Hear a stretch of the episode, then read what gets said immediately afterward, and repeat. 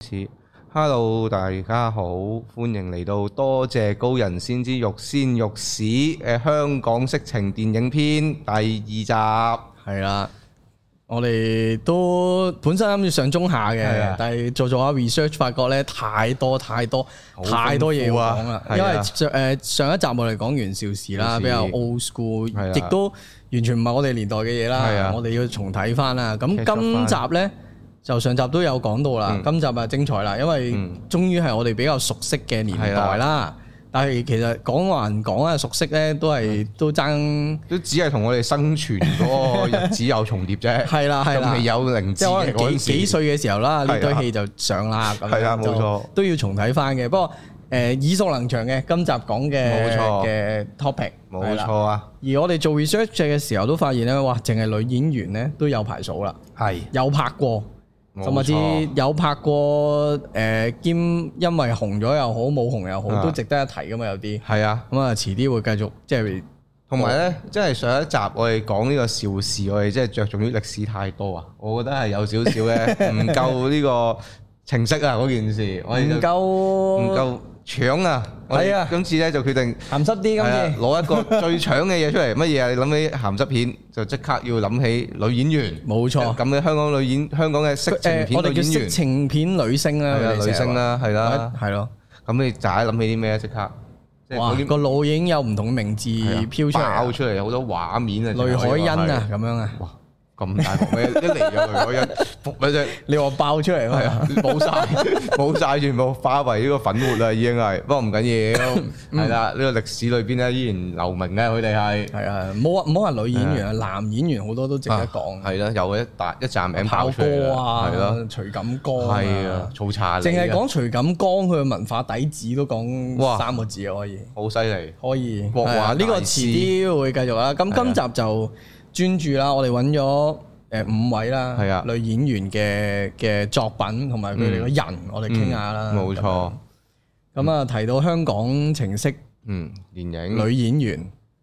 第一下你有冇啲咩第一個爆出嚟啊諗嘅？起第一下爆出嚟嘅就梗係爆出嚟嘅葉子楣啦，葉子楣係啦咪先即係人稱波霸，係啊波霸波霸葉子楣。呢個名都幾威係係誒啊幾威幾威水喎。即係我睇翻啲資料，應該真係來自葉子楣呢一個人先㗎，即係波霸呢個詞彙，咦即係描述佢啊，可以話係即係即係專，即係呢個已經係佢個 terms 啊，冇錯啊。綽號。绰號波霸，而波且霸波霸呢個字咧係喺邊我哋想象之中咧係更加流傳得遠，同埋佢嗰個廣泛地利用啊！係啦，個意義係亦都係已經超脱咗，淨係講緊呢個呢、個女性嘅呢個身材㗎咯喎。係係啊，即係如果你去外國嘅話咧，你會飲到所有嘅珍珠奶茶咧，佢都係叫 Bo- 波 Boba tea 係 Boba tea，都係叫波霸奶茶。波霸奶茶係啊原來源自就係台，好似台灣啊，一開頭有人用咗呢個波霸奶茶嚟作招來，就係係啦，就誒、即係當然你喺華文地區一聽呢個字覺得不雅啦，係當呢個字誒俾呢啲華裔嘅移民帶咗去外國開呢啲珍珠奶茶鋪嘅時候咧，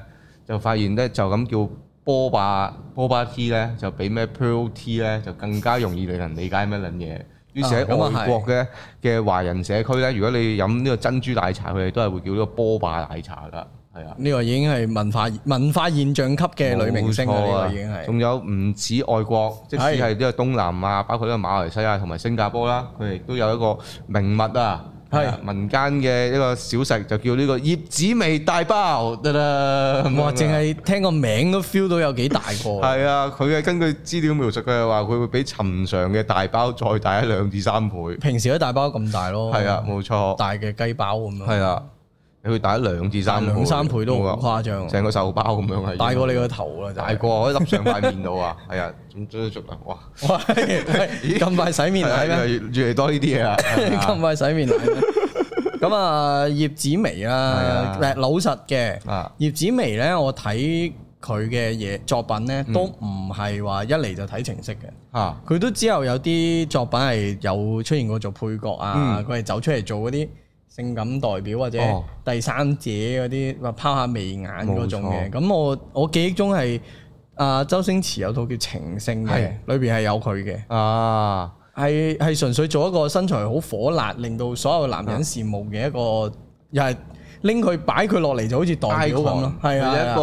個一個性感嘅象徵啊。冇錯，誒呢一個係誒、呃即係以前咧，再早啲嘅話咧，你睇翻嗰啲舊嘅電影，佢係有嗰啲咩誒性感女星噶嘛，係係行出嚟就係一個性感嘅代表。係葉子楣又可能係香港叫做你一諗起就會出現呢樣嘢咯，即係佢行出嚟佢唔使除噶啦，佢喺套戲裡面一出現你就知道，哇 sexy，佢哇求正呢個女佢人求其着條連身裙都已經又前又後又剩㗎啦啊，根本嗰都種風情係擋不住㗎，可以話係湧出嚟㗎。冇錯。但係我嗱啊咁講啊，我個人就麻麻地佢個葉子外楣外佢個外貌唔係我個 type 咯，哦，只能夠咁講。哦咁啊，特登為咗今個節目啊，走去睇咗佢嗰個經典嘅作品，嗰套就係《玉蒲團之偷情寶鑑》。哦，係啊，裏邊係有吳啟華啦，係。啊呢個一定要提啊，程志美醫生。 啊誒，之前佢又係專做呢啲啊，變態醫生、變態殺人魔同啊埋強姦犯㗎。係啦，仲 有呢、個誒、三級片一定會諗到嘅男星係徐錦江先生 Oh my god！啊，裏邊經典啊再加埋葉子楣，唉，哇！成件知道事啪啪聲啊，真係啪啪聲啊，所謂應該 feel 到誒、呃大戰連場啦。係啊咁呢、個嗱《玉蒲團之偷情寶鑑》咧，就係、我諗係玉蒲團，其實玉蒲團咧、嗯拍咗好多個唔同嘅系系列作嗯啦，都係冠住呢個玉蒲團呢個名嘅。咁、玉蒲團呢個就係《聊齋志異》裏邊，係咪嗯《聊齋》係。誒，佢哦，佢即係佢係用《聊齋志異》嚟包住呢個肉蒲團嚟出嘅呢套戲係。咁佢哋嗰陣時寫呢啲作品都係啊哦要所 recall 所係嘅 something 啦，即係有啲啊基本嘅故事先可以寫落去嘅。係咁玉蒲團咁大家如果後生少少，好似啊即係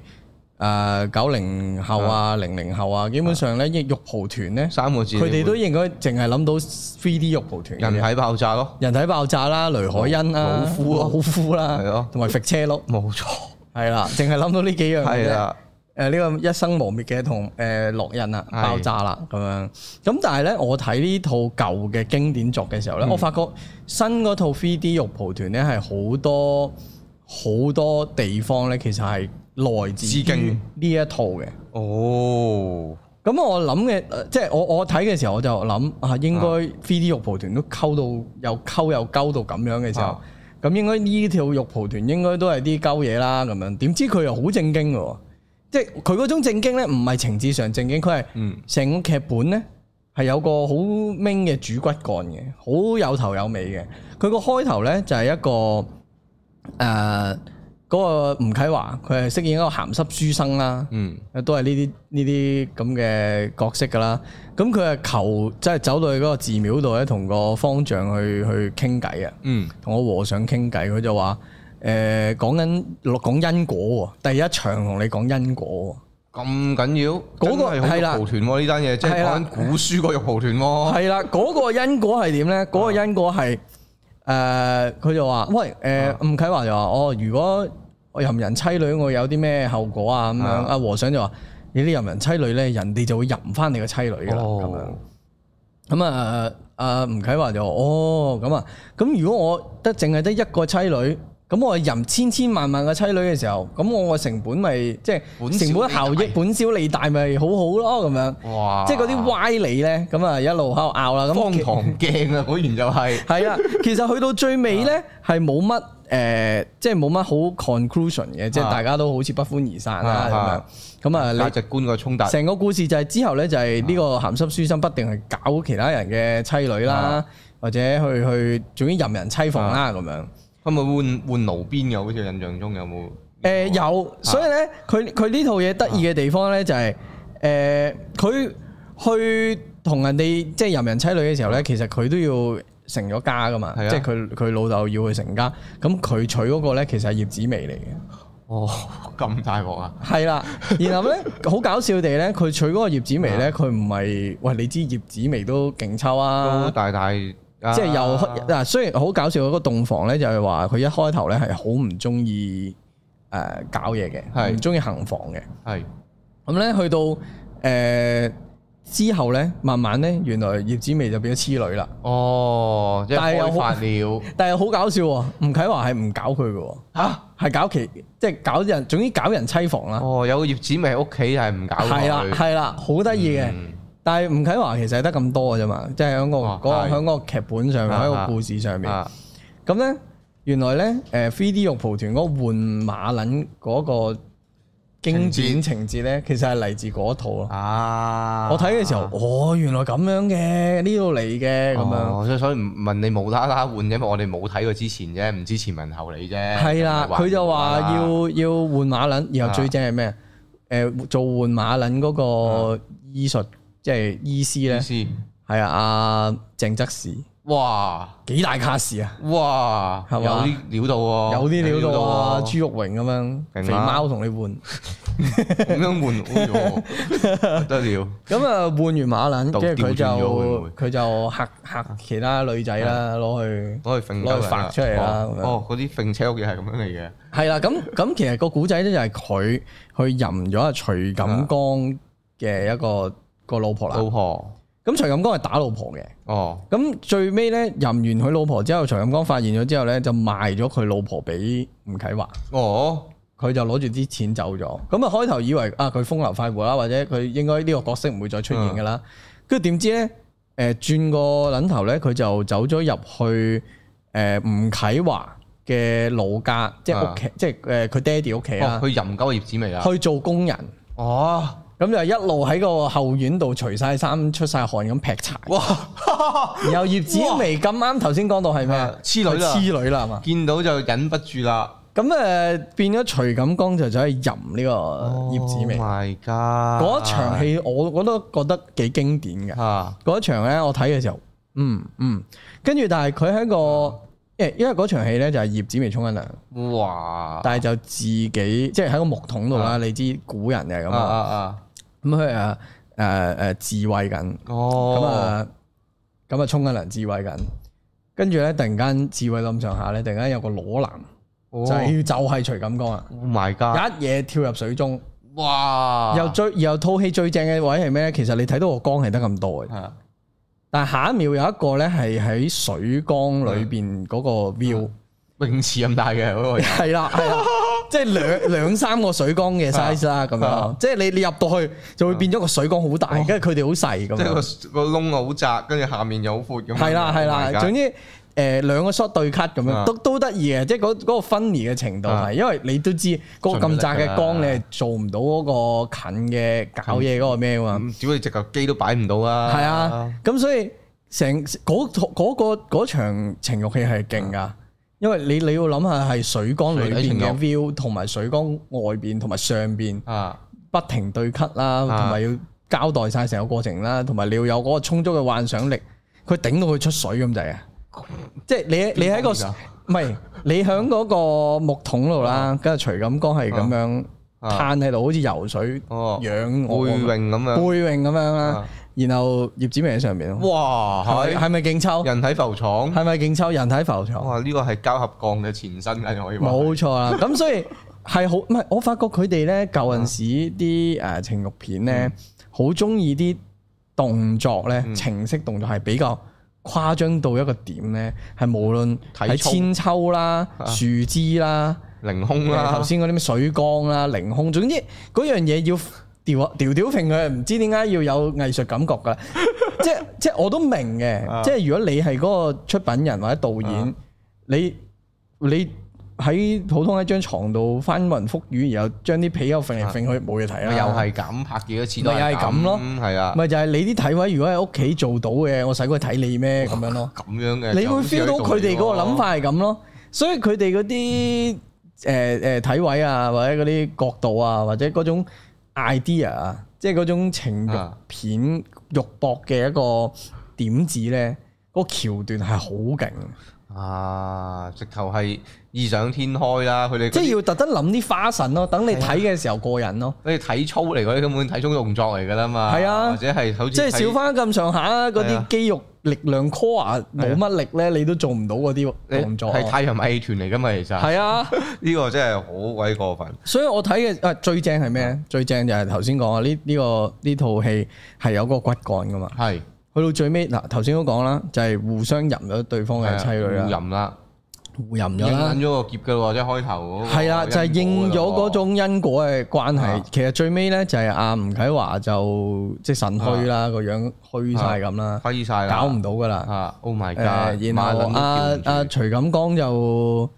應該就俾人逐出咗啦，啊或者或哦，好似賣咗啊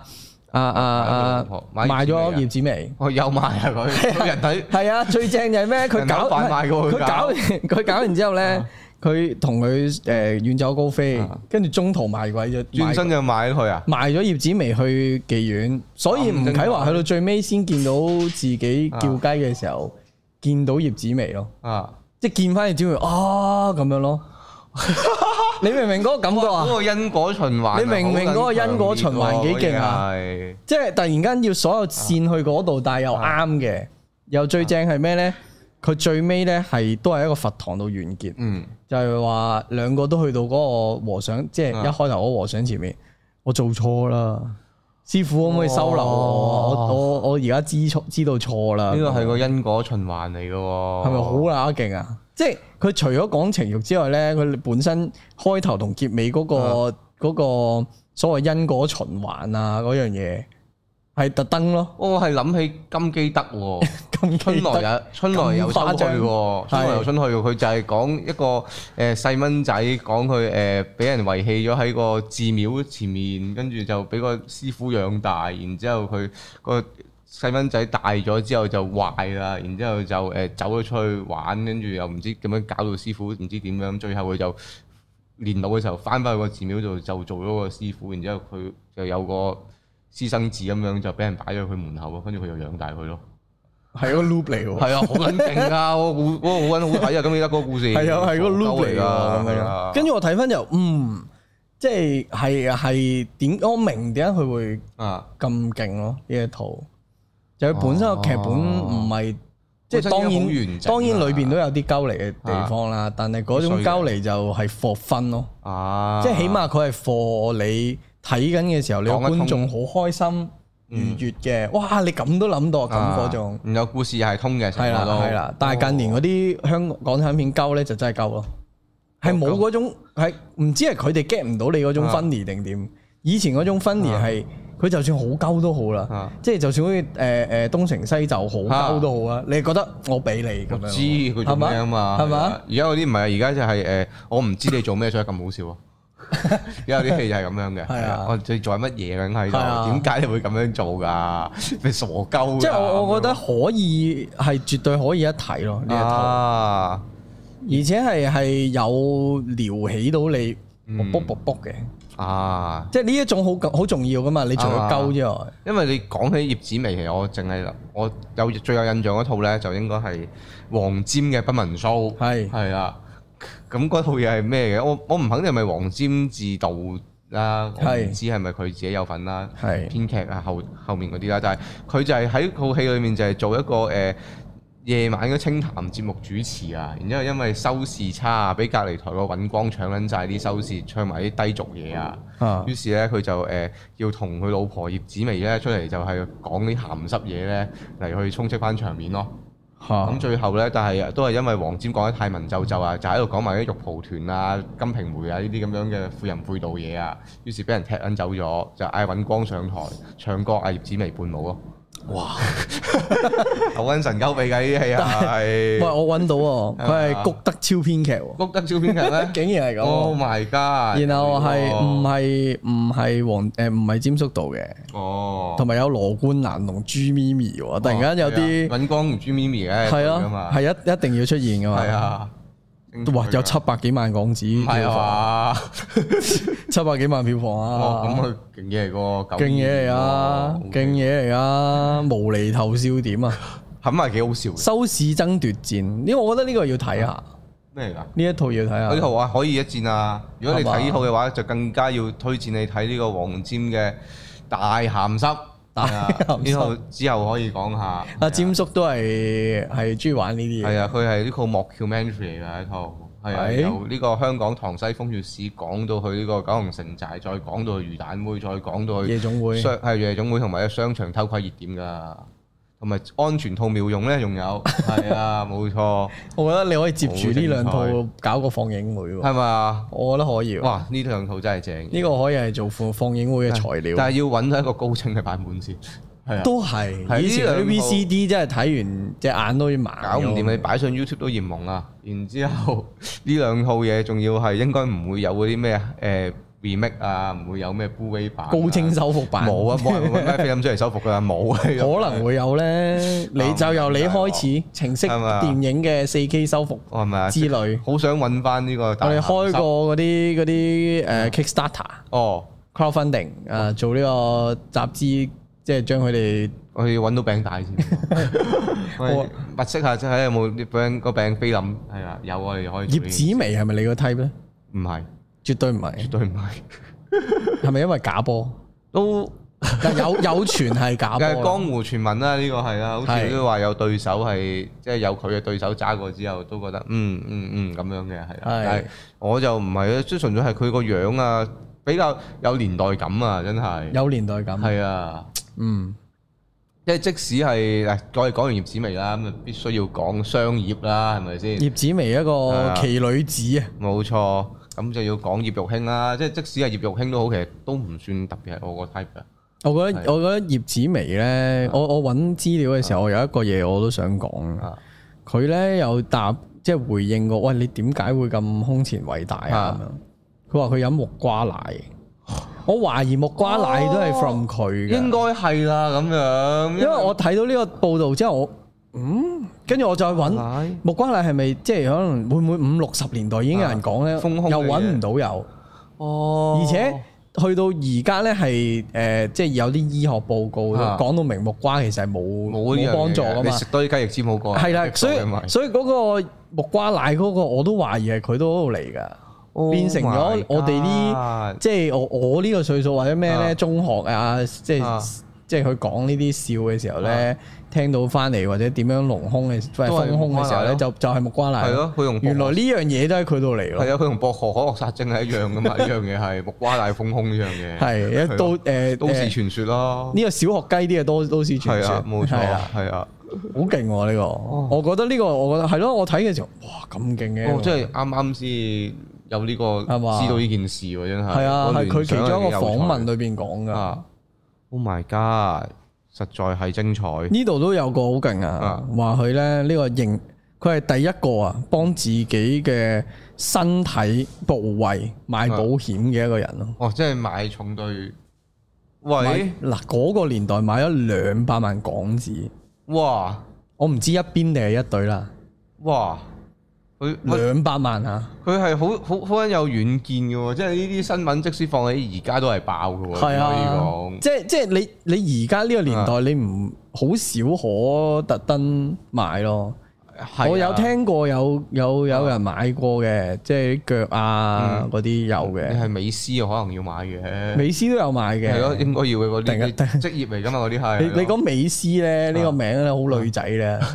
誒邊個美斯 啊？陳美斯嗰啲咯，翠 斯啊，可能係翠絲嗰啲，突 然間突然間講到好似我講到好似女咁嘅，係即係即係係係咯，我覺得幾得意啊！即係佢都美斯佢都有好多呢啲誒誒第一人嘅一啊啲啲 title 或者一啲係咯，幾我覺得幾得意嘅。嗯嗯，但係葉子薇真係唔都唔係我個年代，冇錯。我都係要全部追睇翻，亦都唔唔唔係我喜愛咯嘅 type 咯。哦，咁葉玉卿你又點睇啊？葉玉卿就我又係睇好多佢正常嘅戲先咯。哦佢程式嗰堆我冇睇過嘅，其實其實好老實，我都係即係聽就聽得多葉係玉卿，就係你話佢嘅情色電影，我都係因為今次節目我先揾翻嚟睇嘅。係係啦，咁我就睇咗呢個《我為輕狂》同埋呢個《輕本佳人》啦。兩套都係佢自己嘅名喎。係啦，勁到冇咁樣錯，係啦，就先講呢個《我為輕狂》先啦。係我為輕狂咧，其實就誒唔係，即係雖然個名係佢啊，但係其實咧就唔係唔關佢，事嘅，即係關佢事，但係唔係佢主演咯，有少少叫做我會話係，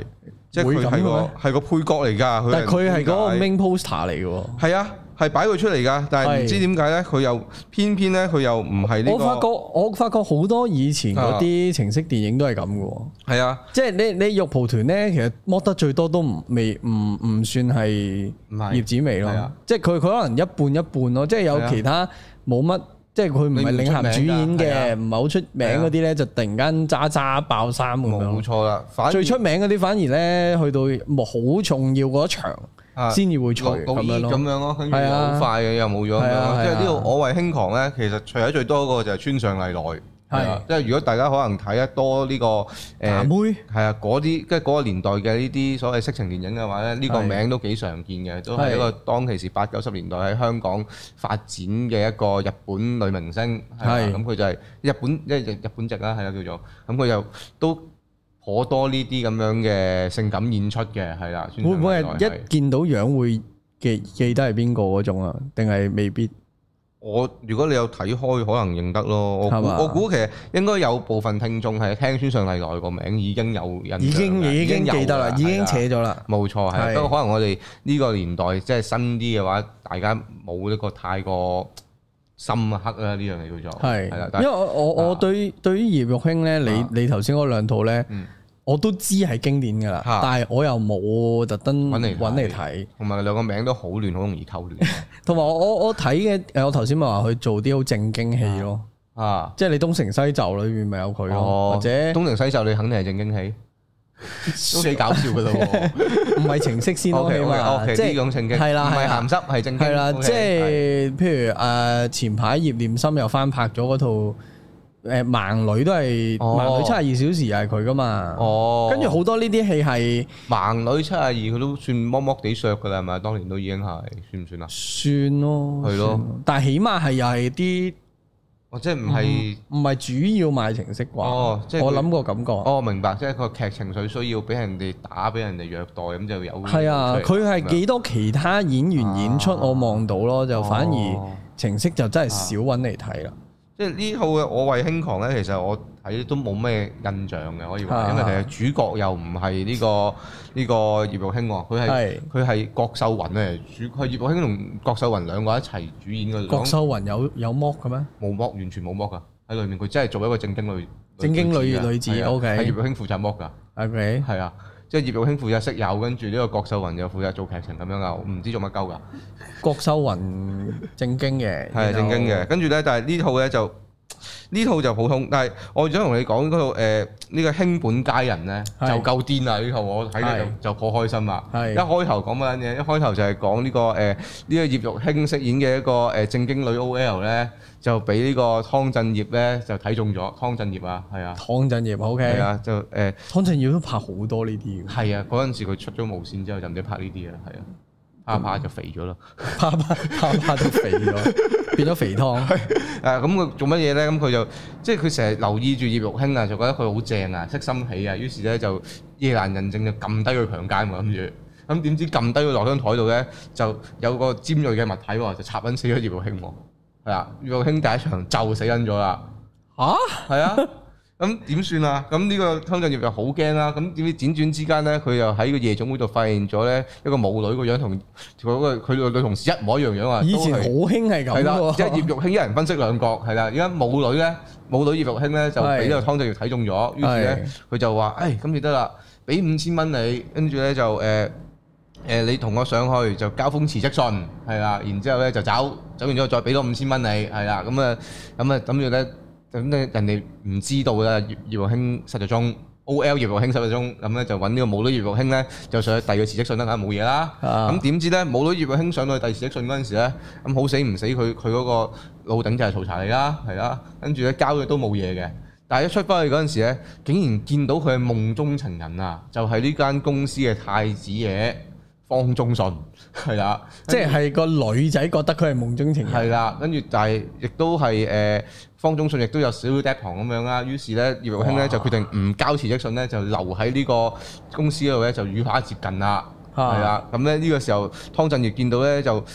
就唔知點樣算啦，跟住但係亦都呢件事繼續發展落去咧，就係、阿湯鎮業咧就誒呢個葉玉卿就同阿嗯方總信咧就終於就拍緊拖啦，但係湯鎮業發現咗呢件事之後咧就好驚會出春呢個寸煲穿煲啊，係於是咧佢就威脅呢個葉玉卿咧就要即刻離開，如果唔係就包佢大鑊咁樣樣啊嘅。咁去到輾轉反側之下咧，中間又唔知點又槍戰啊，又唔知點樣有又強奸啊槍戰係啊，有槍戰啊，孖聲有槍戰 啊，又強奸啊，又槍戰又強奸咁樣搞一大輪嘢啦，係啦。然之後最後就係、誒、講呢個湯鎮業就發難係啦，最後就想呢、個呃誒。就強姦方中信啊。唔係方中信隻抽 啫。 O K O 係啊，最 K，後以為有槍戰有強姦，跟住係啊佢會強姦得錯咗人哋。冇冇冇，冇冇佢攞鐵棍出嚟一 嘢勾鳩方中信係啊，係誒方中信臨死之際咧就俾呢個葉玉卿咧就兜嘢勾爆咗阿湯鎮業係啦，跟住就哇報警係啦，哇跟住就俾人拉咗，然之後咧但係呢個。方中信咧已經知道咗葉玉卿係母女呢個真相啊，跟住係葉玉卿就覺得，唉，我冇面目再見你啦，於是一嘢就跑走咗啦。咁啊，翻到去喊到肥肥嗰陣時咧，咁都係要翻工噶，咁就翻去夜總會啦。翻到去嗰陣時咧， 就見翻方中信。方中信咧就跪喺度同佢講話，即使你係母女，我都唔介意噶，因為我中意嗰個係你啊。咁就完咗個故事。呢個好明顯係嗰啲莎士比亞式悲劇嚟喎，呢啲或者係誒嗰啲咩誒誒誒 Pretty Woman 嗰啲 friend，係咯，係啊好，癲喎呢但係佢就再個。加個殺人奇情， 個殺人奇情幾幾特 別同埋喎，槍戰， 同埋槍 戰，同埋強姦，死未你位真係。哇，好 juicy 係啊喎，成件事。同頭先嗰套，即係爭在冇大耳窿追數同埋黑社會踩場嘅啫喎，可能有都唔覺唔覺過過咗㗎啦，呢啲嘢太細黐藝啦孖啊咁樣。筋，聽完都覺得 勁啊我你我係輕狂啊嘛，係啊冇錯啊哦個狂字體現晒出嚟喎。嗱呢本呢本都係興本佳人，哦興本佳人興本佳人係啦，哦，風月俏佳人啲 friend，係啦冇錯。我懷疑係咁樣嚟個嘅，名都嚟埋啦，真係可以。會唔會係因為嗰陣時啲戲多數都將好多西片 mix 參埋考，或係啊者三合一，係啦，落但係又穿得，埋喎，即係佢哋嗰個誒犀利嘅地啊方因，為佢哋睇完真係中意噶嘛。係係係佢哋真係佢哋睇通咗嗰套嘢，或者佢哋 study 佢點解會咁樣寫啊咁樣，佢哋抄咗嚟又唔係齋抄嗰下咯，穿得埋咯，係幾啊好睇喎！即係就咁聽個簡介都覺得，有趣嘅一套電影，有 feel 喎係啊，有好好 feel 喎玩，好好玩。但係葉玉卿嘅表現如何咧？葉玉卿嘅表現係都又一人分析兩個係啦喎一都，雖然第一幕就死如咗，都係嗰 種誒其實都冇咩特別可言㗎啦。咁係啊，嘛其實一個方中信，一個葉玉卿，但係方中信冇情欲戲噶嘛，有冇啊？少量咯，都有啊！少量咯。佢我以為佢唔會有添，但係佢嗰陣時個樣唔知點解好似好撚似莫俊明咯，我想講喺嗰個年代嘅方中信嗰個樣，係個髮型關係定咩佢啊？唔知點解有呢啲有啲鬚鬚位咁樣㗎，佢又會啊係好奇怪㗎，係啊，我都嗰陣時都幾多男星係即係又高又大隻咁，啊係佢即係啊全部都高大威猛先做噶嘛呢啲。佢冇佢有少少就攬石石，但係應該冇乜除嘅，係啊 OK 係啊，冇佢份嘅係啦，冇嘅，都係湯俊業負責強奸嘅啫， 湯俊業 sorry 唔係湯俊業。爭啲講 錯哇！哎 人，呀，爭啲講錯人啊！哎 呀，呢啲哎呀，哎呀，。好。跟住呃誒，誒，葉葉玉卿佢係做完呢個電影嘅，連續做幾套呢啲色情情色電影啦，唔多噶嘛，唔算多，我記記憶中係唔啊嗯因為多。佢好快啊，就已經誒脱胎換骨啦，係佢就再加入咗樂壇啊。飛圖冇錯，就成為咗呢、個誒、因為好似佢嗰陣時個老公係飛圖嗰啲高層嘅親戚嚟嘅。係啊哦所以就有呢個樣嘢，我唔知關唔關事啦。因為點樣令到咁樣，總之佢就成為咗呢個歌手，就呢個擋不住的風情咁好正常嘅，啦我係啊我如果我個親戚係飛誒，即係飛圖高層或者環球，嗯你都出返誒隻碟先講嘢啦安立哇係啦，華納高層啊咁我都出出道啊都要啦，嘅。好正常啊，啊但係佢出，道 黐線有個親戚做唱片公司做唔出到，佢唔係淨係出一隻碟喎，出咗幾隻碟，六七隻碟嘅喎。六七隻啊係啊，好有料嘅有冇聽過先？喎。來吧，我什麼都應承。係，係咯，就係最多都係呢首咯。我都我只係，可以咁講。叫係啊擋不住啲風情啊，應該係，係應該係係。係啦，冇錯。但係佢即係佢喺個歌歌唱事業咧，佢又真係成功嘅喎，可以講。佢係咪全部都係呢一類咧？即係比主要較係比較風情萬種啲嘅歌，我哋可唔可以叫呢種叫 erotic 啲嘅嘢咧？誒、呃可以嘅，係因為佢無論個音樂或者佢個歌詞都係有啲挑挑動逗你意味嘅人心嘅。佢、又唔似阿啊即係你話類似嘅有冇咧？嗯就會即刻諗起誒劉美君或者某啲嘅梅艷芳，但係嗰種啲又都比較唔同㗎唔同喎係啦唔佢同嗰種係講緊啲壞反叛啫喎，又或者性格上係啦，無論係啊即使係有少少嘅性意味，都係型嗰個格，佢唔係係嗰啦種係啦挑逗誘惑嘅格。所以你問葉玉卿呢種歌手喺香港有冇？我真係似乎唔係好都諗幾啊到只此一交嚟嘅，係啦，冇錯。近年可能會有翻少少嘅，啦係但係又同以前嗰啲唔同咯，即係始終以前個尺度同咩以前嗰個社會風氣係啦，同而家嘅風氣又好有唔同嘅係啦。嗯以前真係有啲嘢唔敢講噶嘛，即係佢淨係來吧，我什麼都應承就已經好好好好勁咁樣噶啦嘛。都咯係，但都係而冇家而家你個朵可以改到 shorty chicken 噶嘛，係 咯， 可以嘅，係啊，可以嘅，咁樣玩噶嘛。可以嘅，咧佢即係所以個葉玉卿，因為佢可能即係叫開創咗呢種咁挑逗、咁性意味濃烈嘅女歌手，即係外國反而會有嘅。即係外國，我會覺得麥當娜咧，其實都係有呢啲味道出嚟嘅。啊係啦啊。但係香港可能但麥當啊娜我都會歸類於為係妹姐嗰種咯。因為多啊嘛，佢多啊嘛，啊，係有啲麥當娜係都係某幾啲某都幾幾首勁嘅係咯啦，即係幾 Like a 勁嘅 Virgin 係啦都講到好明顯係啦，冇錯錯，啦，真係。係咯。但係誒葉玉卿就喺香港就比較少見嘅呢種咯。反正佢真係淨係拍咗幾套，跟住就係啊拍誒，即係出下碟係啊啊，出下拍碟啲正經啲嘅戲啊。然之後佢係入屋啊，佢係佢無線係有節目哦係啊做㗎，係啊佢有係啲啊訪談節目、綜藝節目係佢做主持啊，成咁樣㗎。係即係你諗下喎，一個艷星你可以入到無線做主持喎，係係咯。下一個諗起即係彭丹唔計啊，就已經係迪娜㗎啦喎，係係咯。彭丹唔計，彭丹唔計，彭丹佢上彭丹攞嚟攞嚟俾人笑。笑嘅啫。掌啊門人啫佢嘛嗰啲講係啊嘢講唔正，攞嚟攞嚟俾人笑係嘅啊啫。，但係你話即係主持一個節目，有即係有有係有資訊性嘅，咁即係好似真係冇乜喎。唔係咁，我都覺得 make sense 啊嘅，因為我我我去揾佢資料嘅時候，嗯哇！佢讀聖母玫瑰喎，哇！咁勁抽，即係即係我睇嘅時候，嗯，啊，佢好明顯係醒目女先咯，嗯即係肯定係讀書嘅時候都有翻咁上下嗯，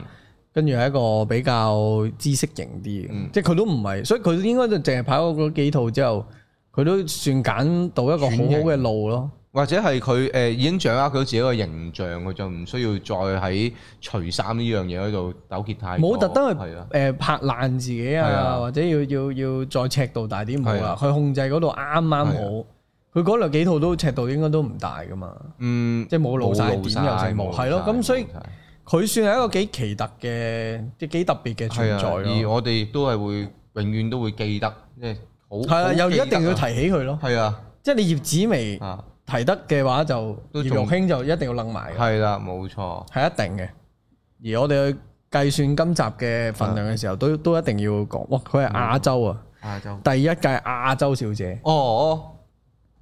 亞姐出身，亞姐嗯出最身強嘅無線攞咗兩個獎。哦，My God，咁好多亞姐出身而家都係 無線，都入過無線嘅。係嘅，都係係啊嘅，係啊。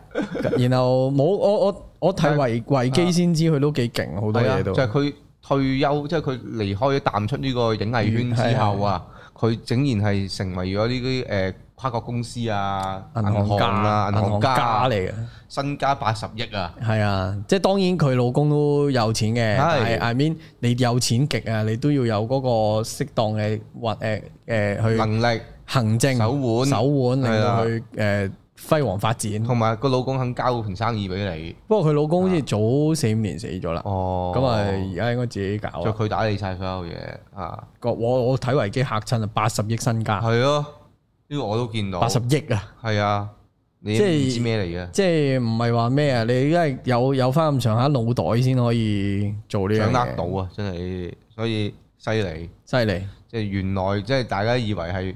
係演即係普你唔好睇少啊呢啲，都係係啊噶，真即係唔可以睇少。即係細個唔之後唔知道就覺得啊，佢肯定誒要靠呢啲，要靠呢賣啲啦呢啲啦咁樣咁樣，嗯嘅。但係大個睇翻啲 p r 啊，係佢揀嘅，係佢覺得嗰嗯呢，係啊因為係係當時嗰個行業係有呢一條路啊，嗯即係呢一條路係得嘅。嗯而大家去去爭奪呢條路嘅時候，佢哋呢啲有翻咁上下料子嘅，就會變成哦，我哋而家好出名，一嗯定要睇翻，甚至佢哋條路之後，就算離開咗之後，都係非常之豐盛嘅，冇錯都係好好嘅咁樣。我我真係完全直頭係飛黃騰達啦，係呢啊，即個係係純粹係佢其中幾套作品係關呢個事咯。係啊，佢人生好少嘅階段，但係啊係即使係一個咁短嘅階段，都足以係喺呢個香港影史上面留咗個名啊！冇錯，冇錯，呢兩呢兩位都都勁啊！呢兩個冇錯商業都真係幾冇敵幾厲害。咁我哋講完商業就嚟今集嘅重點係啦，嚟到啦，留翻呢個時間，似乎都淨係只可以講佢一人㗎。啊啊講到尾㗎啦。係啊我懷疑我要講到尾㗎係啊，啦。冇錯。咁啊，邱淑貞。呃豆豆，哇！鼓鼓掌翻誒，好似嗰啲咩柏林影展係，鼓掌八分鐘先。係冇錯，誒，豆豆係我最愛，係你最愛。 係嗱我冇第二個啦。我必須要承認就係我做呢個節目之前呢，我對邱淑貞嘅印象都係一個好靚嘅女明星。咁我睇過佢好多嘅戲啦，咁嗯睇佢好多電影嘅演出，其實都都幾印象深刻嘅。佢好掌握到嗰種誒調皮鬼馬得嚟清純可愛。又可以性感，係啊，仲可以風情萬種嘅一個狀態，即係於我嚟講，佢只係止於咁樣嘅啫。嗯啊但係當我做完個資料搜集之後，我啊真心覺得邱淑貞呢、一個要要咁樣啦。係啊，真係佩服啊！係可以話真係一個好勁、好勁嘅女子。佢即使唔係係淨係喺佢，即即使淨係講佢演作為一個演員本身啊，佢都淨係係演員生涯都好多嘢好講，佢嘅演出、佢嘅演技都係好撚勁。我而家回想翻。能能夠俾高人用好係啊撚勁嚟形容。係好好睇嘅佢啲戲係，即係佢好做到個角色係咩一回事咯。我嗱，你啱啱講啊到好撚勁咧，我就要講一樣嘢，嗯就係其實邱淑貞紅嘅時候咧，又係啦，我哋都係十歲八歲或者嗯係得幾歲啦。佢紅嘅時候咧，我成日以印印象中咧，佢係誒嗰種拍三級先片脱起家，嚇，跟住先拍啊紅了其他，譬如我哋見到其他誒整蠱專家整蠱專家啊、拍劉賭德華神二周星啊馳等等嗰啲嘅演出嘅啫。嚇點知我睇翻佢維基個 timeline 咧？係啊，佢係一位演員演出先嘅，即係佢五五億探長梁洛傳啦啊，誒整蠱專家啦，賭神二啦嗯，全部喺佢做誒脱脱之之前係前啊就已經係做誒女二啊，甚至女一嗯啊咁樣噶啦，我睇翻資料咧，就原來佢係十九歲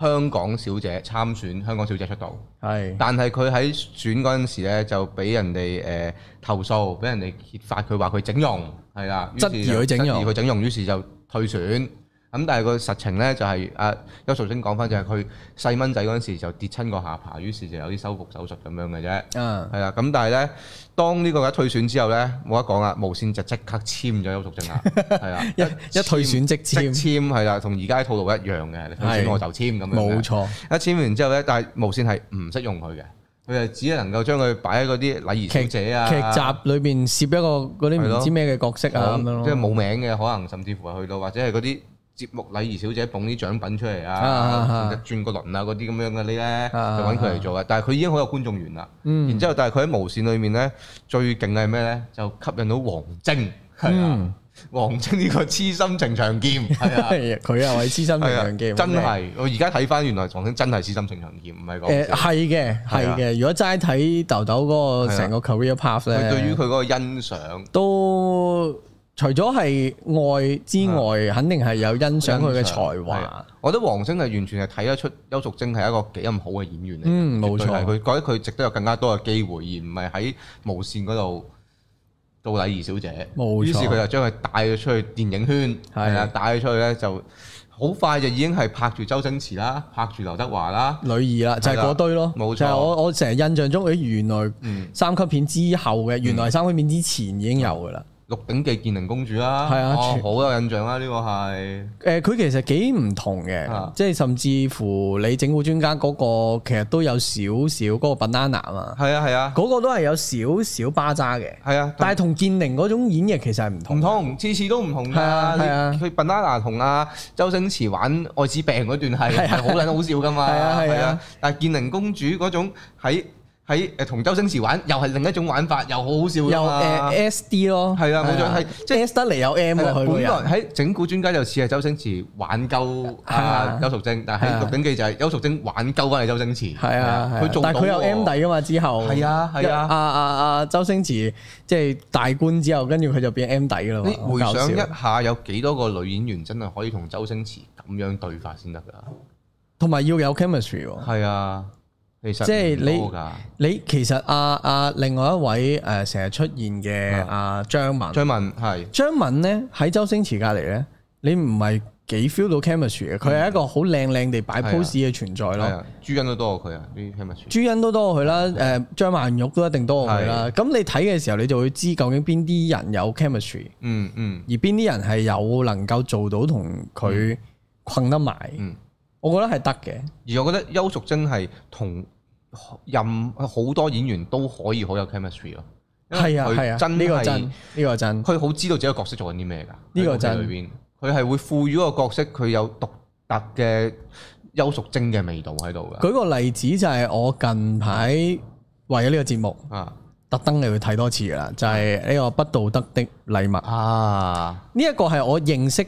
即係我聽誒邱淑貞嘅名嗯，呢一個係我成日第一套會彈出嚟嘅名嚟嗯嘅。嗯嗯不道德的禮物就係我覺得個古仔幾幾犀利嘅，當然唔知會唔會喺邊度抄翻嚟啊嗯，嗯或者點樣啦，或者參考啦咁樣。但係我覺得個古仔幾勁嘅，就係講啊江華。哇，啊，勁啊啊有光華嘅，咁我好記得就係、你你你就算成套戲我唔記得晒所有嘢，嗯都你都記記得得光華坐咗喺度月姬咁樣唔係，Xbox 哇，梗係唔 係啦，Xbox 咁樣坐喺啊度，因為佢誒話佢係誒有心理障礙，啊就話其實佢誒、坐咗輪椅好耐噶啦，啊行唔到，跟住終於行得翻嘅時候咧，但係就性無能，哇哇哇 即係冇嗰個性衝動啊 Oh，my 已經 God 對所有嘢都冇，對自己老婆都冇， Oh 冇起唔翻頭啦咁樣。 Oh my God 但係醫生就話嗰種係心理作用嚟嘅，啊因為佢嗰度已經冇問題㗎啦咁樣哇。咁我成套戲最記得咪就係佢坐咗喺度 Xbox 咁，然後阿邱淑貞就喺個灰牆喺個鏡頭前面喺度有啲風喺度吹一路扭咯。啊！Oh my， 基本上你成套戲你最記得就係你睇完你就記一世㗎啦呢個畫面。哦。有個古仔，我覺得幾勁嘅地方就係佢唔係齋俾個情慾嘅先嚟嘅，係佢探討緊就係、喂不道德的禮物嘛，講到道明啊德係咩？係啦，咁啊咁點解點樣面對點解情佢慾叫不道德的禮物？就係啊江華佢就頭先個 case 啦，啊咁佢就原來咧呢套戲裏邊咧有鄭伊健喎，啊，我睇完先知，哇鄭伊健拍三級片喎。勁喎！啊雖然古惑仔都係三 級片啦，啊但係但係鄭伊健拍三級片，OK 啊，佢做阿江華細佬，哦，咁佢係咪基㗎？咧誒冇唔係唔係唔係我唔係嗰套啊，sorry，à, 唔記係錯第二套。係咁佢係做江華細佬啦，咁佢啊誒江華就喺有一次喺個碼頭度見到邱淑貞吹起條裙，哇嗰個先靚到咧，瑪麗蓮夢露喎，係馬麗冇路冇路噶啦，但係 à. carry à. 到喎， carry 得到，Oh my 啊然後靚到飛起啦。，同條裙一樣飛起啊！跟住總之江華咧就念念不忘，嗯，亦都誒有嗰反應下啊有反應喎。所以咧就撞個風仔揾，床所以咧啊啊就發散晒人手，就揾啊啊鄭伊健同埋其中一個扮機嘅就係阿黃敏德啊哦 Michael，咁啊兩個就走去幫佢揾呢個女仔翻嚟，啊啊，咁啊揾到喎。哦，揾到之後咧，就簽咗份約，就話三千萬。啊咁啱呢個個個古仔就講到阿邱淑貞誒個爹哋屋企嗰嗯間廠有事， Daddy，係好需要錢。哦，咁冇啦，咁冇啦，嗯咁即係你要簽個合同，就係話我三千萬就俾一個嗰一萬嘅啊禮物你。雖然我諗唔到邊套戲，但係我越你越講，我越覺得佢係抄西片啊！不如你繼續。誒，我覺得都 OK 嘅，即係條 橋係 O K 係咁冇啦啊，唔但係得係，但係我但係係似人相識咁樣咯。係啦，嗰個就係一個簽咗合同，就係三千萬，就係你生日嗰日要陪江華一萬。哦又唔係淨係跳舞喎，要啊啊嗰一晚喎，陪一晚喎，即係真係誒誒啊，算係探討緊究竟佢嗰個係咪雞啊，啊即係係咪性交易啊？一個即係好似嗰啲伴遊咁樣嘅一個一個一個狀態。係啦係啦，但係嗰個探討嘅懷嗰個點啊喺邊咧？就係其實佢係幫緊江華喎，哦，即係即係誒手天使係咪性交易啊？咁樣有少少咁嘅感覺咯啊，所以佢係不道德，係佢話片名話俾你聽不道德啊嘅交易，但係嗰件事係幫到佢，而嗯，你又真係等錢使，我哦即係姑勿論佢係唔係有參考西片都好，係佢呢個成個故事或者佢嗰個意識其實都好前衞咯。嗯，係啊，即即使成個成即係佢成個社會橋啊，你係擺嚟現代翻拍一次，用現代方式拍一次，其實都不落俗套，可以話叫做。係㗎，同埋個戲劇效果好出。嗯，所以我我睇嘅時候，我哇勁喎！佢誒、呃我我爆埋個結局都得嗯係，可以啊因為我結局咧最勁嘅地方係咩咧？因為阿鄭伊健中意咗邱淑貞，嗯咁鄭伊健又會有個心理嘅關口，就係、我嗯究竟送唔送邱淑貞俾大佬好咧？啊，咁、樣咯，成個戲劇感就喺呢呢幾個人度嚟啦。同埋即係呢啲嘢喺邱淑貞身上面發生係太過合理啊！我太話係過合理啊，同埋絕對係同會埋啊最正係邱淑貞由本身咧，佢係話佢唔識得呢啲風情嘢嘅，嗯啊嗯即係誒不不解風情嘅一個女仔啦，佢唔、知男仔要咩啦，男人要咩啦咁樣，佢不不斷喺度學習緊嘅時候咧，嗯跟住佢用翻呢啲招數去對付翻鄭伊健，哇，即係聊下聊下，跟住鄭伊健俾佢聊到，哦好難嘅，好難撩到，啊好難聊到啦，我知啦，即係基 本上，你你知啊呢啲戲嗯咧，開頭邱淑貞係戴眼鏡樹乜咁樣噶嗯嘛，一除咗眼鏡又索到黐黐孖筋咁樣噶嘛。不得了。係呢啲套路噶啦嘛，唉，你講起呢個呢，我就必須要講我對邱淑貞最深印象，係就係我近年睇嘅好撚勁嘅一套電影《赤裸羔羊》。冇錯，呢套電影有幾勁啊？勁撚到就係 James Gunn 啊，係都公開宣稱呢套係佢受受影響極深嘅一套港產片，就係 Guardian of the Galaxy 啊愛嗰個 James Gunn 極愛赤裸羔羊，係唔係講笑，係真嘅呢個係啊咁你嘅咁厲害，咁厲害，佢厲害在咩啊？厲害在就係黃，即係嗱頭先阿曾先生你都話啦，即係你都係做啲資料搜集之後先發現原來阿邱淑貞係先係一個演員，係再係係變成呢個性感 icon 噶嘛。係係係而呢個變成性感 icon 呢樣嘢咧，就係由王晶一手推動嘅。就係呢套赤裸羔羊，冇錯，《赤裸高人》就係啊第一套進軍呢、個呢、個誒、呃叫做性感女星嘅一個門檻嘅一個係里程碑嚟，可以話係。係咁係嗰陣時，王晶咧就不惜工本啦，佢揾咗一啲 Playboy 啊嗰啲嘅造型設計師啊、誒、攝影師啊，幫阿邱淑貞嚟設計整個形象。所以你喺睇《赤裸高人》嗰陣時咧，哦你見到佢咧唔怪之得咁撚多衫係咁換係咯來換去，唔怪之得又好撚誇張佢登台咁樣，套套都。唔怪得佢嗰啲 art sense 同王晶平時啲嘢完全唔同啦，嗯係啊，同埋好割裂嘅嗰啲場口全部都唔知做乜鳩，呢一幕忽然跳嗰幕，忽然跳嗰幕咁樣嘅。然後然好後精彩，然後啲生活化片段，但係又着晒啲勁 fashion 嘢，啊係啊啊又影雜誌咁樣噶嘛，戴晒帽咁樣噶嘛，有錯係成套嘢都咁樣哦㗎，係啊，王晶係 that's 黑色公本㗎 why 呢件事，而且呢套戲即使唔講呢啲嘢，就咁睇都係一流。最緊要我隆重推薦大家睇頭一場，吳嘉麗飾演呢個女殺手叫公主，好撚入型，佢仲會仲有個女吳同嘉麗嗰場係勁係嘅啊，戴晒帽入好 lift，唔係唔係，佢係入咗係入呢邊之後殺人，屌你啊老味！佢揾咩殺人？揾啞鈴殺人，屌你老味！唔知腳踩一踩啞鈴，碌碌碌一嘢踢過去對面做唔條係友做線，然之 後就哼佢老母就係，哼佢老母就係咁樣，屌你老味！戇鳩到震直頭，但係好撚好笑啊！唔係唔係，最撚正係咩咧？佢成個去到最尾咧，成個一個啞鈴車落條嘢度咯，係啊，一嘢爆佢春袋。係啦，爆佢春袋，跟住咧最唔係之後咧，嗰啲警察嚟到先好笑，哇咩咩咁大仇口啊！一一嘢車落去嗰個位啊，冇錯，呢套戲個定定調咗俾你聽咩事啊？係啦係啦，就係講呢個邱淑貞就係、呃被呢、個就就被呢個社會叫做誒、呃、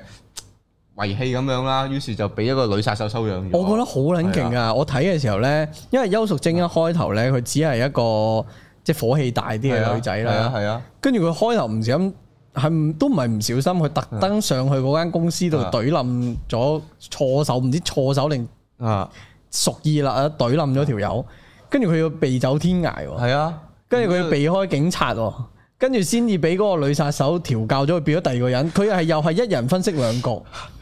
最正係佢同一個人啊嘛，啊但係佢要扮第二個身份，係啊係啊係啊係啊，佢見翻之前嗰個警探，佢又唔可以有啲咩誒異樣啊表有異係啊樣表達咁樣，即係成套戲其實都係每一個鏡頭都考緊優秀星牌嘅，其實佢都要係需要演技同演出㗎。係。但係每個場口又係唔連嘅，唔 知點解，好撚好笑㗎呢單嘢又唔係，，係啊但係唔練係好睇唔連喎。得嚟好好睇，係啊，真心呢個認真喎。係呢個真係要睇。 誒，任達華咯，仲有你諗起任達華已經好笑啦，係啊，任達華做嗰個痴情警探啊嘛， 係咁啊！你你究竟係咪邊個邊個咁樣？猛咁追住佢問你係啊咪 邊個？誒尋晚十一點喺邊度？咁樣追住佢問啊尋嘛。晚十一點你做緊咩你？ 做緊咩 啊？keep 跟住咁樣去啊！好撚癲啊喎！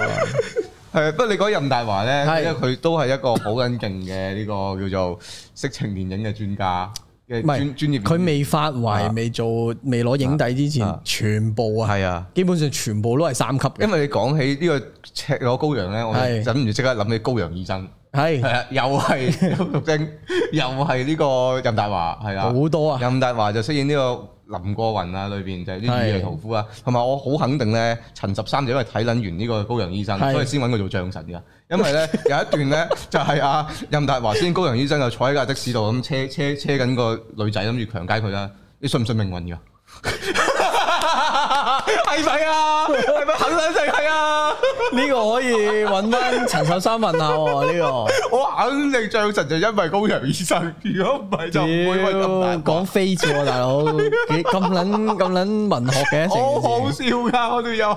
好撚文學喎呢 件事，冇錯啊，超正！但係我會話咧，邱淑貞轉型之後咧，佢真係顯得出佢演技嗰套咧，我覺得真係呢、個首先就係呢個慈悲慈禧的秘密生活，係哇！佢真係演活咗由一個十零歲嘅靚妹天真爛漫玩貓，完全唔知世途險惡，一路去到一步一步成為呢個慈禧太后。佢係唔需要化妝㗎，佢就係用眼神、用佢嗰個表情係交代到佢嗰個成長，由天真變成嗰種、呃、城府極深，完全交代晒。我好睇呢套嘅時候咧，我仲以為係嗰啲咩後宮啊啊，但係佢有玩呢啲個係男人後呢啊個。係大酷型嗰啲 friend 啦，係咪 啊？總之佢去玩下嘢啊，啊好情色啊咁啊樣，成套嘢其實咧，我諗有有九八九成嘅時間，其實都係一個傳記片嚟嘅，認真歷史片，係認真歷史傳記係片。亦因愛你令你不安啊嘛。唔係冇所即係謂即係好彩我我睇嘅途中，我冇諗起慈禧真正個樣啫。哦， 係冇啦，我係驚呢樣嘢啫。梁家輝飾演嘅公親王奕欣，係啦，奕欣，愛你令你不安咯，就係、唔係我覺得成誒條橋係正咯。哎，好好睇嘅其實，條橋係好正咯，即係誒、呃真係啦，頭先講又又好多好多細佢嗯位攞嘅，好多野史嚟，好多細位，我到而家都仲好記啊得，就係佢嗰陣時養咗隻狗做貴人之前，貓啊貓嚟嘅貓嚟貓嘅，養一隻貓，嗰只貓要誒去俾人即係俾其他啊爭寵係啊嘅，劏咗嚟翁紅煲，啊，係啊，翁紅嚟㗎係啊，翁紅嚟㗎，係翁紅嚟煲啊，就係煲咗嚟食，係啊跟住總之一步一步魔化係啊咯。你睇到呢個轉人頭。又煲緊咗翁紅啊，係啊，有權力之後做係啊即係做翻呢啲嘢啊係嘛啊，仲要係連一手愛護佢嘅梁家輝啊，公親王，佢都呢條掌握線大權之後，佢都將佢啄緊呢條埋線係勁好睇，我想係啊講，因為最後個眼神幾撚幾撚決絕啊，幾撚兇狠啊，係啊，佢因為 from 頭最頭去到最尾咧，其實中間嗰段咧，因為佢要學點樣去取悦皇帝啊嘛，嗯其實係幾嘅，佢要去學嗰段咧，其實又好 typical 情色片會會做嘅嘢，就係由冇 skill 去到有 skill。嗯係啊係啊，佢又有嗰個七日特訓營㗎嘛，係啊係啊，即係好好得意哇！嘅嗰段又好撚精彩，撲你個臭街嗰唔段係啊嘢，佢全部做啲唔關事嘅嘢，但係極撚易人咯。 嗰段嘢係傻鳩唔喎。係嗰段嘢咪叫你唔知點樣誒誒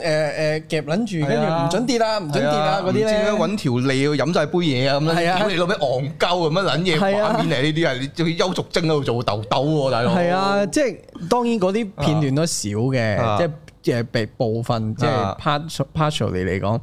跟住佢誒成功咧誒氹得到皇帝歡心嗰場咧，嗰場係好撚正。啊嗯嗯佢扮誒太監啊嘛，嗯嗯因為阿阿皇帝去咗一個地方去去咗寺祭祖廟度係啊祭祖，係啊係啊咁啊要齋戒沐係浴啦，喎，就大唔佬可以近女色。佢仲要係等佢齋戒到呢三十幾日咧啊，好撚邪，臨好尾撚啦緊火嘅時候咧啊就。入去幫佢買扮新小太咁，哇哇！呢條橋勁到我貨係啊！咯，即係而家 A V 嗰個咩禁欲嗰啲，我懷疑都係呢度嚟，都嚟啊嘛，係嘛一啲都唔奇。係嘛？啊呢個好唔係明顯啊啦，黐孖筋，要你特登禁欲幾廿日係啊嘅，突然間俾一個個小邱淑太貞監，唔係又係 嗰啲咧，特登甩咗頂帽，跟住揈啲頭髮，哎呀，你發現咗哎呀，添，我掛住你啊，皇上，所以我入嚟啦，咁樣咯，哇勁撚癲。嗰個做嘢有屬性喎，但係但係嗰場係拍得好睇好咯，睇好而睇，且佢係將佢之前學嗰啲畢生功力用盡用盡，哇，爽到皇帝嗨翻天，不得了，真係含吹奶絕，係勁啊！含吹奶住咬，哇，粥粉面飯。乜都齊啊！係啊。然後，然後去到誒、就係頭先啦啊，譯恩嗰段咧，其實啊佢一開頭未入宮已經撞到譯恩，啊，因為中間有誒、做咗皇帝身邊嘅人，之後再見翻譯啊係啊恩，跟住先知哦，原來你係誒妃子嚟嘅咯係喎，咁樣啊嗰次仲要係咩啊？仲要係阿邱淑貞同人爭執，殺撚咗嗰條友，啊然之後俾阿張梁家輝就嚟撞好見，撚正嗰段就係係啊誒咩？你有冇人見你？你見到你啊嗰啲，即係幫佢喺度係啊冚啊，係啊！用佢嘅權力啊，掉佢落井啊然咁之樣。後再癲，阮瓊丹衝入嚟宮女撞見到，然之後講掂數啦。啊邱淑貞以為佢佢一出去，屌你梁家輝就點撚死咗阮瓊丹，屌你老母就係好幾撚撚好撚盡啊！顯示到嗰個宮廷嗰種嗰種咁樣嘅陰險啊！可以話係然後最正就係咧，險奕惡啊啊恩嗰個心路歷程咧，其實都好好睇係噶，啊即係同慈禧係係 mirror 噶，我覺得嗯係嗯即係另外一邊咁樣去講，就係奕恩佢係得唔到啊嘛，嗯。冇權力放到俾佢啊嘛，哎呀然後個皇帝明明病死咗，又俾幾個嗰啲宗親大嗯臣又挾住啲權力，佢又冇苦無，即係啊嗯想改善呢個朝政又冇得改咧嗯，跟住到慈禧再上埋啊去，即係真係啦，做垂簾聽政東西宮，再獨鳩埋阿東宮嘅時候係啊係咧啊，，嗰個嗰個劇力係勁撚到癲啊！我想講，我睇嘅時候推到好盡喎，好盡咯忽然之間砰咁樣噶嘛，然後因為佢盡完之後，佢最尾係見譯恩，啊係啊差不多係見譯恩啊啊。佢嗰個譯恩嗰嗰一場就係佢好憤恨啦，啊佢自己中意嗰個女人又係唔係我嘅，啊跟住個江山又唔係我嘅，哇！嗰個角色建立勁撚到係啊！啊！你睇到嗰個位咧，你就明白點解昆天要改歷史咯，拍戲嗰陣 時。呢個結局太勁係啦，啊太壓抑啦，係啊即係佢你如果代入到譯恩，你係哇屌係啊乜？點解點解唔可以同豆豆忠成眷屬啊？咪咁咯樣嗰嘢就係但係嗰陣時就係一唔得咯，係啊嗰個清政府嗰嗰嚿唔俾嘢政。府唔俾，係啊， 政府唔俾係啊，啊政府唔俾，浸誒浸唔俾你唔可以誒，你可係啊唔可以要咁雖然樣？朕已經死咗，係好乸癲喎，我覺得呢件事。 啊，然後係真係佢哋嘅決定又 make sense 嘅喎，嗯即係豆豆做嗰啲決定又 make sense。係啊，誒，奕恩做嗰啲只能夠話佢傻仔啦，但係嗯佢傻仔得嚟，佢嗰有個情有義，喺嗰個咁腐敗嘅情況底下，啊佢嗰種想改善嘅心又係不存，啊即係冇佢嗰個空間存在，嗯，係好乸血肉㗎呢件事。成套嘢係好。唔係。係一套好好睇嘅歷史片係咯，啊即使我我佢會形容係為基於夜市，基基基於夜市嚟係啊寫係得好，但係係你你有有對於嗰段歷史有啲印象，其實都好多對照，好多想好多思考喺裏邊。用得好好用得好啊，好。將嗰個誒歷史感係啊啊，嗰個誒晚清政府嗰陣時晚清嗰係個啊時態啊、時勢啊，跟住佢嗰個親王嘅心態嗯啊，慈禧所遭遇到嘅嘢啊，所有嘢都準嘅。啊，雖然時間就差唔多，再講埋拉屎一套但係再啦，拉斯套咧係必須要講，我覺得係睇完之後係唔講唔得啊！係係啊，呢套就係豆豆嘅適影之作，誒關錦關錦鵬導導演演越快樂越越墮墮落，我覺得呢個係我冇諗過咁勁咯，係 啊，我都係啊，我冇諗過，即係原即來係係咁 sorry 樣 阿，關，呢係 啊。個係真係冇諗過咁勁，我因為因為其實個牌面嗰陣時，我已經有少少卻步嘅，即係我係叫陳錦鴻做男主角，我係有少少卻步嘅，係 啊，情感紅呢個世界公平咩？係啊，即係於我嘅印象嚟講，佢都係嗰個陳錦鴻嚟㗎嘛哦 OK 哦係啦，係無線嘅陳錦鴻嚟㗎嘛， O K。係啊，所以我就覺得，唉，得唔得㗎？企上個銀大銀幕度咁樣，但係我再睇翻佢嗰時，發現哇，關錦鵬導演嗰個眼光真係一流啊！係啊，因為咧我我哋睇翻維基係先，啊即係睇呢幾位嘅時候咧，啱啱頭先都冇講啊，葉玉卿咧做呢個紅玫瑰白玫瑰咧，關錦鵬得導到演金馬獎最佳女主角提名咧啊，都係關係啊關錦鵬導演紅玫瑰白嘅玫嘅眼光咯，係啊，即係關錦鵬就真係佢啲戲係好容易令到，即係佢揀角色係啊有一手啦，揀演員去做呢個角色係一定係好 perfect，好嗯好準成，亦都係發揮到嗰個人嘅一啲特佢質。揾葉玉卿做紅玫瑰啊嘛，係係哇係，勁有料而而，而今次佢係揾阿豆豆做呢個越快樂越墮落嗰個角色，啊係啊又係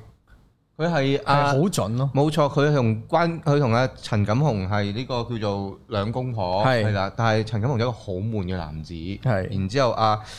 誒豆豆就係一個好想追求一啲青春，好想追求一啲新鮮感啊啦，新鮮感、浪漫嘅一個女子。你嗯係屌其實啱喎。擺喺度，佢哋唔使演已經係嗰件事係啊係啊啊！你只要將兩個人擺喺同一屋裏面，再有呢個 base 喺度，係啦，成咗啦已經嗰樣嘢。 即係你冇睇故事大綱，你淨係呢兩個。唔使㗎啊呢個我老婆豆豆係啊，呢個我老公你已經誒陳錦你鴻，已你經已經知道知道佢悶你已㗎經啦啊知你已經知道陳錦鴻頂帽已經錄咗啦。好温大鑊啊嘅呢啲位係係 搞唔掂㗎。係咁啊，當然情節順理成章就係啦，就講啊豆豆就認識咗一個叫做誒。呃誒、台灣仔係啦咁啊豆豆係開鋪頭嘅，係啦，嗯佢、就係認識咗台灣仔啦，跟住就誒同、台灣仔就發現發偷情嗯展咗係一段好偷情咁嘅故事，跟住佢仲喺度糾纏緊，應唔應該同老公講嘅時候，佢就要去公幹啦。咁佢就諗住乘住喺公幹嘅時候就可以好好梳理呢段情感啦，甚至乎喺公幹之前亦都同陳錦鴻係大戰咗一場，係啦，咁就大家好似嗰個翻返嚟啦，熾熱翻返嚟啦，好嗯似可以重燃愛火啦。點 Q 之飛機失事，跟住要咁慘咩喂係啦，就過身啦。即刻想喊。陳錦鴻就去咗台灣捧跟住骨灰翻嚟香港，跟住就孤獨地住喺你嗰度。你以為故事嚟到呢度就完結啦咩？唔係，佢因為同豆豆太多回憶啊， 係佢想買屋啊，於是佢識咗一個地產經紀叫曾志偉，係而曾志偉呢，喺呢套戲呢，佢真係犧牲級嘅演出。係佢第一幕喺呢套戲出場，就係喺間基桑拿度俾人吉緊我有，冇撚有錯，佢係一個同性戀者喺呢套戲裏面飾演嘅。嗱，只能夠講係啦，啊誒，曾志偉真係一個好好好好嘅演員，呢呢個個我呢個毋庸冇置疑冇嘅 no 係啦 doubt 啊，冇錯，佢嘅演出係係交到百分百嘅，可以話係啊厲好害睇嘅厲係啦害。咁佢喺呢度，咁佢身為一個同性戀者啦，佢就嗯係認佢就係認識咗呢個陳錦鴻，又覺嗯得同佢即係俾佢吸引住咗啊，於是就越嚟越想靠近佢啊，首先係做朋友先㗎做朋啦，友先啊，係然之後佢兩個成為一個好朋友咁樣啦。咁另一邊廂要講翻個台灣仔，台灣仔就誒、呃本來佢就同阿邱淑貞係有一段偷情咁嘅關係噶嘛，但係邱淑貞離開咗香港之後，佢就冇再出現過啦。咁佢就失咗蹤啦，覺得佢唔知點樣好啦。跟住慢慢再揭開，原來台灣仔愛嘅唔可能唔係邱淑貞，佢同邱淑佢可原來佢係遠遠地離冇離遠曾經望過陳錦鴻，佢愛上嘅係陳錦鴻，然之後佢要直由接近邱淑貞。哇，去同個梁陳錦鴻嗰度有一個橋梁聯繫咁樣啊，然之後慢慢就係摸佢身邊嘅嗰個人，錫佢身邊嗰個人，然之後獲得好似同陳錦鴻有一咦！種我突然間諗到啊精神，Drive My Car 嗰段咪就係咁咯，連結係啊，同嗰個演員，冇緊有錯啊。哇，好係啊勁然哦！之後，我覺得最精妙嗰位係咩咧？就係頭先咪話阿豆豆係賣鋪賣嘢噶嘛，佢就係啊係係佢又好誒賣香水嘅，佢啊就有一隻古龍水咧，就覺得好啱噴喺個台灣仔身上面，嗯於是佢就將嗰嗰個古龍水送咗俾台灣仔。然後陳錦鴻認到隻味，唔係啊，係台灣仔其實一路都覺得呢隻味應該係噴落陳錦鴻度。我想，因為啊啊邱淑貞話，我想問我中意嘅人人噴呢隻味係咩味？呢一句説話就擺台灣仔，台灣仔心裏面就係想將呢隻嘢噴落陳錦鴻度。好能勁喎！係啊，好能勁。然之後個結局佢真係做咗呢件事，噴咗佢一下，問完之後就走撚咗。哇，然之後，台灣仔係喺台灣嘅時候遇翻遇到一個同阿邱淑貞一模一樣樣嘅女仔，又係又係咁啊，係啊用翻呢條橋，係啦，然之後嗰個女子就鼓勵啊台灣仔去追愛，於是台灣仔決定打長途電話翻去俾呢、個啊陳陳錦鴻同佢表哦，白。即係佢冇表白過嘅，冇啊！之嗰前年冇啊，淨係噴完就跑緊咗，問完就跑緊咗，仆 街。係啊，跟住佢打咗表白，然之後陳錦鴻聽完之後好震驚，因為第一次有呢個情況發生。佢嘅本能地係咩啊？佢本能地係即刻打俾曾志偉同佢講啊。佢同佢曾志偉講：我唔知點樣處理，但係我覺得你一定會過嚟幫我，同我傾嘅呢樣嘢㗎。咁佢曾志偉本身應該都有即少少雙性咯，如果你係問啊，我可能佢隱含住又或者佢呢樣唔本意識身到係同異同性添，係啊係啊有可能所以去到曾志偉同佢一齊，即係同佢傾緊偈嘅時候，曾志偉去到一個位就係、其實你有冇對我抱過有呢個情感啊？或者你知唔知我對你抱有呢個情感？嗯。嗯去到呢個位嘅時候，佢哋最後係冇説破任何嘢，繼續做好朋友，之後揸住架車穿過青馬大橋，後面就響起黃耀明唱《暗湧》，跟住完個故事。哇！我頭先同你一齊睇呢個 shot，我毛管動啊勁，我都係啊！屌，勁喺度撲街套戲係。嗰個青馬大橋，係啊嗰個九幾年嘅情懷，係啊九幾年嘅時間，去講一段咁樣嘅，又起一個咁嘅題，越快樂越墮落。係啊，佢裡面無論係講男女情感、講香港前途，定係講誒，直頭係導演自己嘅半自白啦，可以話叫做。因因為係啊我我記憶中應該阿關呢套左右啦，佢就話自己出軌啊係啦啦，咁樣咯冇錯冇錯，呢套就有你睇翻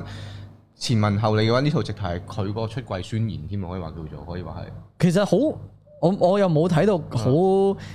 即係唔係話齋男女情感啊或者成啦，亦都唔係覺得自己係咪同性戀或者異性戀，我覺得好好純粹啊！啊嗯好細膩去寫嗰個情，即係即係係情感咪情感係咯啊，即係曾志偉嗰嗰種，佢問佢對佢有冇情感，其即實係有機會佢之前係異性戀，但係啊嗰段嗰刻關係嗰一刻，俾你佢呢個問人感動咗，或者係啊，又或者我哋呢個關係，喂，原來我哋咁咁多嘢傾。啊咁排排解到你嘅困難嘅時候，你會唔會對我有感覺？哇！嗰、個問題其實都嗰嗰一場戲都應該好好睇啊！同埋嗰個情感係，我覺得係似《Call Me by Your Name》嗰種咧，係跨越個性別㗎。基本啊上你有你知道愛或者你感受過愛，你就能夠理解到佢裡面想講啲咩㗎。我覺得係啊我覺得我要由頭睇一次，冇錯，尤其是佢大家要留意翻呢套戲嗰個成品嘅年份啦。係咁再加埋你就咁睇落，你已經見到好多嘢，其實關錦鵬導演係想喺裏面講嘅，關於香港係咩回事，九七對佢嚟講係乜嘢，阿關係勁嘅，勁阿關真係勁。係。唉，咁時間嚟到呢度。我哋好係啦，今集我哋只能夠哇講五五個就係講咗三個啦，啊商喊業出一喊抖啫出嚟。係啦，我哋就講商業一 斗係啦，我哋之後講唔講到其他落去咧？誒之後嗰啲就可以快啲嘅，啊可以快啲，係啦啊因為呢幾個都太 iconic 啦。冇錯，而且係相當精彩啊！下集有一個感受好深誒下一集有一個 main cast 咯啊，舒淇啊，正，係啊，每一集一個係啦 main cast。冇錯，下一集就舒淇，舒淇都有排講啊，係啊，好，我哋今今集嘅多謝高人先又，或者你哋頭先嗰幾位，你哋中意啊係喎佢哋咩作品啊？係喎你哋又對佢有咩印象？你都可以講係喎，冇錯，大家都可以講嗰啲，或者你最想聽我哋講邊個？啊，又得啫演員係，啦又得啫。咁我哋可以再都準備緊啦準備下啦。係啊係，都可能都可能都已經準備咗都唔奇啦，你咁係啊，因為我哋係咁睇咯，已經係啊，冇錯，揾好多翻嚟。睇到自己個人有啲嗯，我人生未試過睇咁多鹹片。 係啊你知，係啊，我仲要喺 studio 咧喺度播咧，係啊我仲喺度喇叭播，我隔離嘅 studio 寫緊書法嗰位笑緊到仆街 studio 嘅咪喎咪聽住喺度啊啊啊咁樣 咯。